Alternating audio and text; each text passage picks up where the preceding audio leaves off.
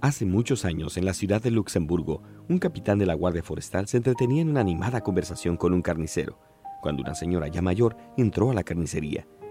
Ella le explicó al carnicero que necesitaba un pedazo de carne, pero que no tenía dinero para pagarlo. Mientras tanto, el capitán encontró la conversación entre los dos muy entretenida. Un pedazo de carne, pero ¿cuánto me va a pagar por eso? preguntó el carnicero. La señora le respondió, Perdóneme, no tengo nada de dinero pero iré a misa por usted y rezaré por sus intenciones. El carnicero y el capitán eran buenos hombres pero indiferentes a la religión, y se empezaron a burlar de la respuesta de la mujer. Está bien, dijo el carnicero, entonces usted va a ir a misa por mí, y cuando regrese le daré tanta carne como pese la misa. La mujer se fue a misa y regresó. Cuando el carnicero la vio, cogió un pedazo de papel y anotó la frase. Ella fue a misa por mí, y lo puso en uno de los platos de la balanza y en el otro plato colocó un pequeño hueso. Nada sucedió.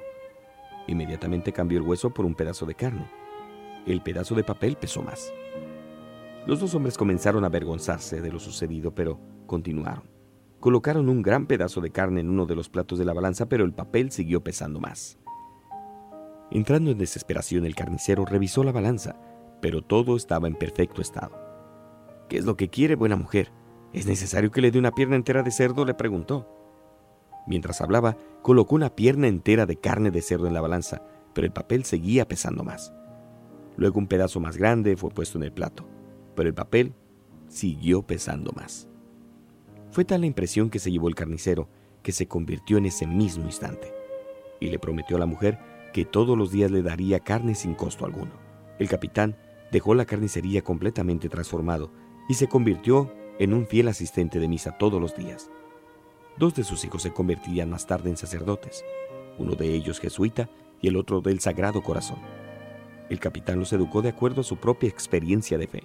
Luego, advirtió a sus dos hijos que deberán celebrar misa todos los días correctamente y que nunca deberán dejar el sacrificio de la misa por algo personal.